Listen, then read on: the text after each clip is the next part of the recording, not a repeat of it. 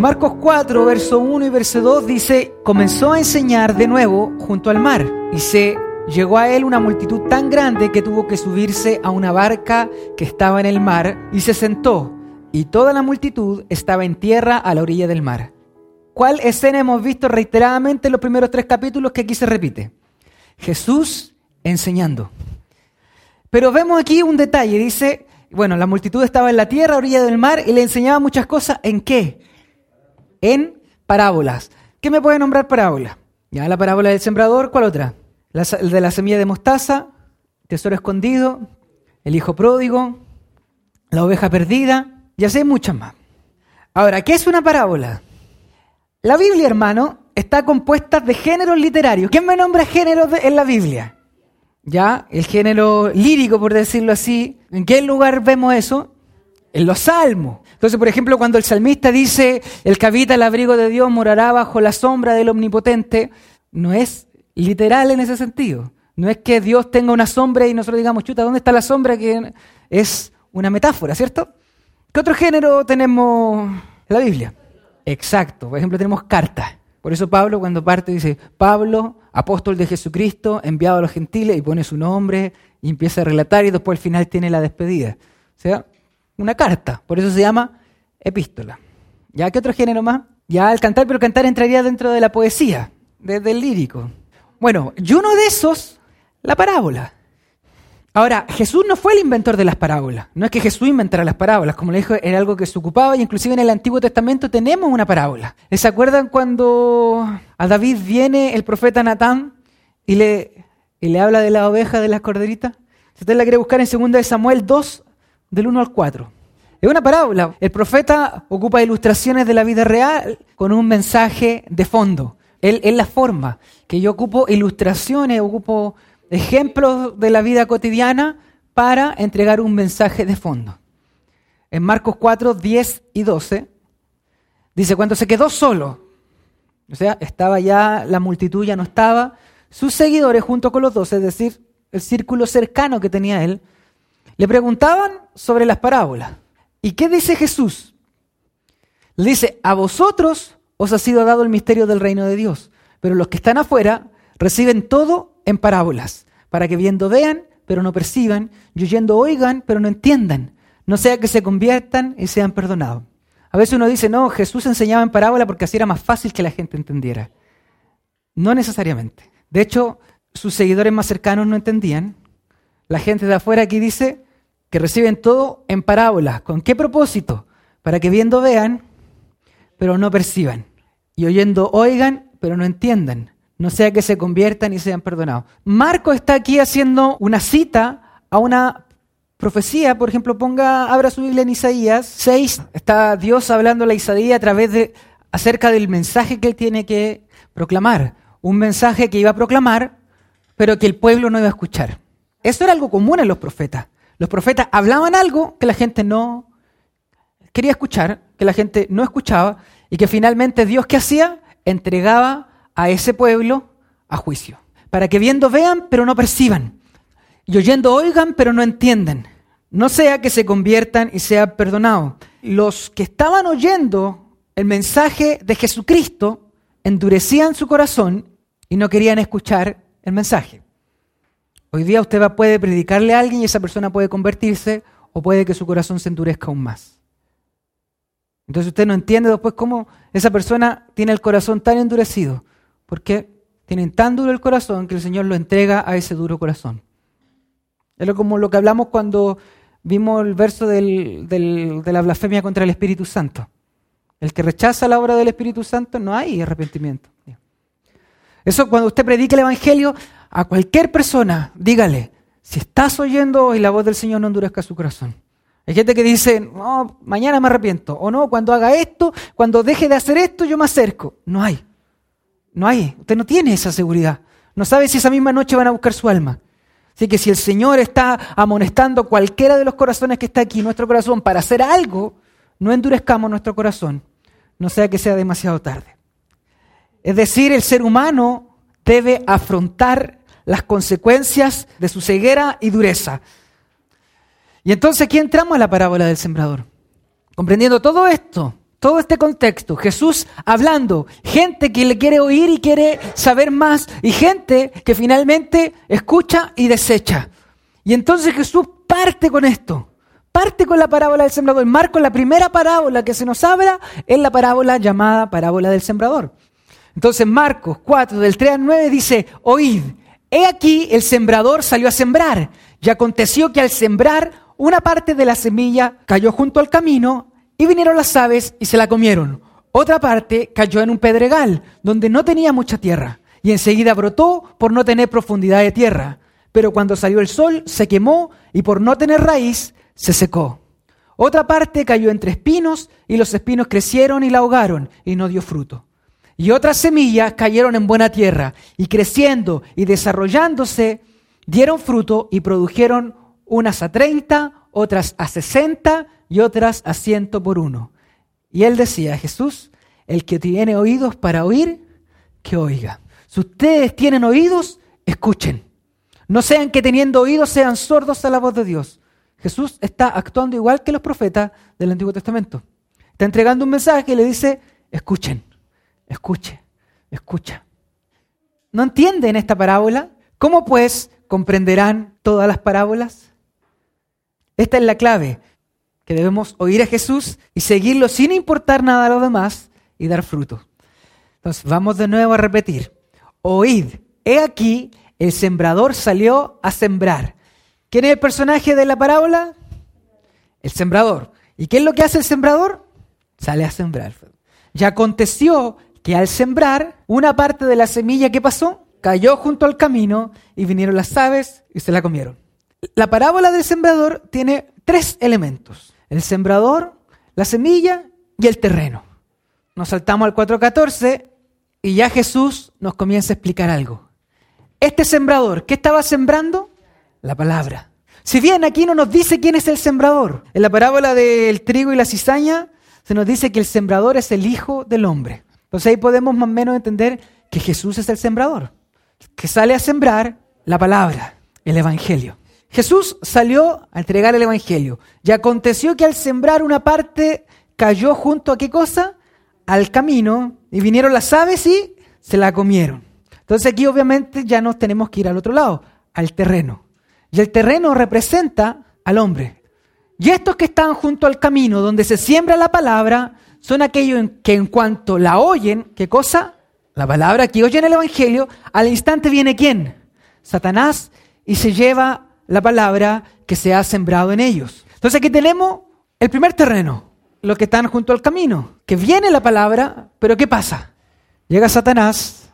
Si bien ya vimos en el capítulo 3 que Jesús habla de que Satanás está atado o parcialmente de alguna manera atado, aún puede robar la palabra del corazón del hombre. Y eso es algo que Satanás ha querido hacer en la historia de la humanidad, quitar la palabra de Dios. Desde el principio, eh, Satanás ha querido torcer la palabra de Dios. Y eso no es algo ajeno ni al mundo inconverso ni a la iglesia. Como decía, parece que hermana Fresia en su oración o cuando inició, no, no, no tendría que haber una diferencia entre el culto del domingo, entre el culto de oración y el estudio bíblico. Me parece curioso que muchos de los que vengan a la oración no vengan aquí y al revés también. Porque eso es lo que quiere Satanás. Sacarnos la palabra de Dios del corazón. Eso es lo que quiere Satanás. Y aquí Jesús lo muestra no como algo teórico, sino como algo que acontece en personas. Hay un grupo de personas a las cuales se le predica el Evangelio, se le predica la palabra, pero viene Satanás y se las quita. Es un hecho. Lo está explicando el mismo Señor Jesús hay un espíritu de indiferencia. Se les predica algo, se predica algo, se nos predica algo. El día domingo, el día martes, el día sábado, cualquier día, se nos predica algo y al día siguiente, a la hora siguiente, lo abandonamos. Entonces no somos ajenos a esto. Pasando a otro tipo de terreno, dice otra parte cayó en un pedregal donde no tenía mucha tierra y enseguida brotó por no tener profundidad de tierra, pero cuando salió el sol se quemó y por no tener raíz se secó. Y Jesús explicándolo dice, y de igual manera, estos en que se sembró la semilla en predegales son quienes? los que al oír la palabra enseguida la reciben con gozo, pero no tienen raíz profunda en sí mismo, sino que solo son temporales. Entonces, cuando viene la aflicción o la persecución por causa de la palabra, enseguida tropiezan y caen. Hermano, el Evangelio no solamente es una palabra superficial. El Evangelio tiene profundidad. Y es en la profundidad donde están las implicancias que luego nos ayudan cuando viene la aflicción. Hermano, aquí Jesús está hablando de aquellas personas que quizás escuchan el mensaje superficialmente. Inmediatamente, quizás producto de la emoción, producto de un mal entendimiento, producto de cualquier cosa, la reciben. Pero esa palabra no tuvo la profundidad. No tuvieron un encuentro profundo con el Señor. Una de las cosas más tristes que acontece en el día de hoy en el mundo cristiano en general es que todos decimos predicar el Evangelio, pero cuando se pregunta qué es el Evangelio, la gente guarda silencio. El Evangelio es una buena nueva, pero tiene profundidad, tiene mucha profundidad. Es eterno, tiene la redención, tiene la expiación, la justificación, la glorificación, la santificación. O sea, hermano, el Evangelio es profundo. Y si no comprendemos esa profundidad, cuando viene la aflicción o la persecución, tropiezan y caen. Y entonces cuando una persona tiene problemas económicos, me voy. A mí me prometieron que acércate a Jesucristo y tu familia va a ser una familia feliz. Entonces yo estoy viendo que mi familia no es una familia feliz, me voy. A mí me dijeron que Jesucristo iba a cumplir todos mis deseos. Yo deseo un auto y todavía no lo tengo, me voy. Entonces, hermano, hay una profundidad en el Evangelio donde nosotros debemos echar raíces. Porque si somos de aquellos que no se echan raíces, somos como estas personas. Y hermano, puede gente estar yendo años a la iglesia de esta manera, superficial. Y quizás cada uno de ustedes conoce a alguien que ha estado, pero al primer problema, vuelven atrás. Hay gente que puede estar viniendo a la iglesia, puede estar años y estar cimentado sobre la arena. Es por eso que es importante conocer a Jesucristo en todo ámbito, en todo. Conocer a Jesucristo a través de la oración, a través de la palabra, a través del estudio, meterse de lleno en Cristo. Porque si no, somos como aquellos que cae la palabra, pero no hay profundidad, no hay raíz. Entonces viene un viento y se cae. La escritura dice que el que persevera hasta el fin, ese será salvo. La señal de que un cristiano es un cristiano verdadero es que ese cristiano es preservado por Dios, persevera hasta el fin, aun cuando venga aflicción, aun cuando venga dolor, aun cuando venga la muerte, aun cuando venga la enfermedad, aun cuando venga la persecución, el martirio, aun cuando venga lo que venga, como está cimentado sobre la roca que es Cristo, permanece. Vamos al tercero. Otra parte cayó entre espinos y los espinos crecieron y la ahogaron y no dio fruto. Entonces Jesús explicando le dice, estos son los que han oído la palabra, pero las preocupaciones del mundo y el engaño de las riquezas y los deseos de las demás cosas entran y ahogan la palabra y se vuelve estéril. Los que oyeron. Pero ¿qué pasó? Las preocupaciones del mundo. Nómbreme preocupaciones del mundo. La situación económica, la familia, la salud, el trabajo, los proyectos, las metas, los sueños, los hobbies, el ocio, la entretención. Son cosas que comienzan a ahogar y ahogar y ahogar. ¿Y qué termina? La palabra termina volviéndose estéril. Marco comienza a poner en boca de Jesús estas cosas. Preocupación del mundo. Ahí hay muchas. El engaño de la riqueza. Gente que cree que por venir a la iglesia debe ser una persona con riqueza. No es así. ¿Va a haber cristianos que tengan? Sí, van a haber. Y van a haber cristianos que no tengan, también van a haber. Ahora, si estamos buscando las riquezas, nos perdemos. Jesucristo mismo dijo que nadie puede tener dos señores. No se puede adorar por un lado a Dios y por el otro lado tener a las riquezas como Señor. No se puede. Y luego viene los deseos de las demás cosas. Aquí tiene de todo. De todo. Desde un partido de fútbol que te puede desviar, desde un juego de ajedrez, desde las cosas más nobles salir con, con, el esposo, salir con la familia. Cosas que te comienzan y te pueden desviar, cosas que usted puede decir, pero si son buenas. Pero si esas cosas comienzan a ahogar la palabra, hace que ésta se vuelva estéril. ¿Y qué significa estéril? Que no da fruto. ¿Cuál es lo importante de esto? Que la persona escuchó, pero todas las cosas anexas hizo que esa palabra no diera fruto No hubo un cambio en la vida de la persona, no hubo un cambio en sus prioridades. Cuando decimos Jesús es todo, es porque Jesús es todo. Entonces tiene que haber un cambio completamente en nuestras prioridades. No puedo ser la misma persona que era antes de conocer a Cristo, hoy que estoy en Cristo. No puede ser. Cambian, cambian nuestros sueños, cambian nuestras prioridades, cambia. Ya no estoy confiando en mis fuerzas, estoy confiando en el Señor. Y así un sinnúmero de cosas que podemos ir aplicando a esto. Y queda el último. Y otras semillas cayeron en qué? En buena tierra. Y creciéndose y desarrollándose dieron fruto y produjeron unas a 30, otras a 60 y otras a 100 por uno. Y otros son aquellos en que se sembró la semilla en tierra buena, los cuales oyen la palabra, la aceptan y aquí está la diferencia. Y dan fruto. Y dan fruto, hermano. El Evangelio no es solamente algo intelectual, no solamente algo que yo diga, ah, sí, Señor, creo en ti. No, es algo que al creerlo cambia todo nuestro ser y al ser cambiado todo nuestro ser, nuestra mente, nuestro corazón, da fruto. Ya no somos el mismo. Si antes éramos egoístas, ya no lo somos. Si antes éramos malagradecidos, ya no lo somos. Si antes no teníamos amor por nuestros familiares, ya no lo somos. Y así un sinfín de cosas. Unos van a dar a 30, otros a 60 y otros a 100 por uno. ¿Cuál de estos cuatro terrenos que hemos nombrado son el terreno cristiano, por decirlo así. El último. Debemos también autoexaminarnos y estar siempre, siempre examinándonos cómo es nuestra relación con el Evangelio. Está Satanás robándonos la palabra de Dios. Están las preocupaciones del mundo quitándonos la palabra del Señor. Estamos dando fruto. Estamos viviendo lo que con nuestra boca proclamamos. Estamos viviendo lo que decimos que creemos. Pablo decía en Romanos 10 que esta es la palabra de fe que predicamos. Si confesares con tu boca que Jesús es el Señor y creyeres en tu corazón que Dios lo levantó entre los muertos, serás salvo. Dice dos cosas, que si confesares con tu boca y creyeres en tu corazón. Porque cuando uno cree con el corazón, toda la vida cambia. Yo confesiones de boca, hermano, podemos escuchar toda la vida. Toda la vida podemos ver gente que diga, no, si yo creo en Dios. Pero el Evangelio es algo que transforma es algo que transforma nuestra mente, nuestro corazón y nuestras acciones. Nos transforma. Y para terminar entonces, tenemos cuatro terrenos. ¿Cuál es el primer terreno? El que la semilla cayó junto al camino. ¿Y qué hizo Satanás? La roba. Segundo terreno, entre pedregales.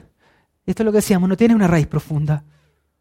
Escucha la palabra quizás por emoción, quizás por, porque en ese momento necesitaba, como decía la hermana Fresia, tenía hambre y, aquí Jesús me dio un pan para comer, y, pero pasa volátil, volátil, volátil. Entre espinos, que las preocupaciones de este mundo, la riqueza y todas las demás cosas la ahogan. Y los que caen en buena tierra, que aceptan y dan fruto. Entonces hay gente que ni siquiera la palabra cause algún efecto en su corazón. No, esos son los primeros, no pasó nada. A lo otro, creyeron superficialmente, no había raíz, viene un problema, y a otro creyeron, estuvieron, pero fue más importante las cosas del mundo, ajena a Dios, las cosas que lo apartaron. Un pueblo incrédulo, los amigos, un programa de televisión, la familia misma, deporte. Y más allá, hermanos, de los domingos, más allá. Yo no sé cómo está su vida el día viernes. Pero el Señor sí también está. Y el Evangelio también está en nuestro corazón. Eso tiene que ver con los frutos. Tiene, hermano, el, estudio bíblico tiene que ver con echarle raíces a lo que usted está al Evangelio. Esto tiene que ver con echarle raíces. Echémosle raíces. Penetrémonos bien en, en la verdad de Cristo. Pero también hay cosas que tienen que ver con los frutos. Como decía, la oración tiene que ver con el fruto. Tiene que ver con un fruto de un corazón agradecido que viene a alabar y adorar al Señor. Entonces no podemos, hermano, no podemos disculpa que voy a ocupar el ejemplo, que hay hermanos que no, no vengan aquí. Espero que no vengan porque tienen trabajo, mil cosas, o hasta porque les cae mal el Jean Paul. Pero que no sea por no echarle raíz. Que no sea por echarle raíz. Ya es bien complicado esto, hermano, porque a lo mejor alguien va a decir, no, es que yo no voy porque no me gusta la, eh, la manera en que hacen el estudio bíblico. Amén. Pero ¿lo está haciendo usted en su casa? No, yo no voy al culto de oración, pero yo oro en mi casa. ¿De verdad? No permita que Satanás le robe la palabra. No se quede ahí con una raíz chiquitita, profundice su fe, profundice su fe en quién cree, qué es lo que cree, cuál es lo que hay detrás, qué es lo que piensa el Señor de cada aspecto de la vida. No deje que las preocupaciones le quiten la verdad del Evangelio, sino que crean en el Evangelio, acepten el Evangelio y den frutos, demos frutos. Y termino con las palabras que Jesucristo mismo dijo al terminar su parábola, el que tiene oídos para oír, que oiga.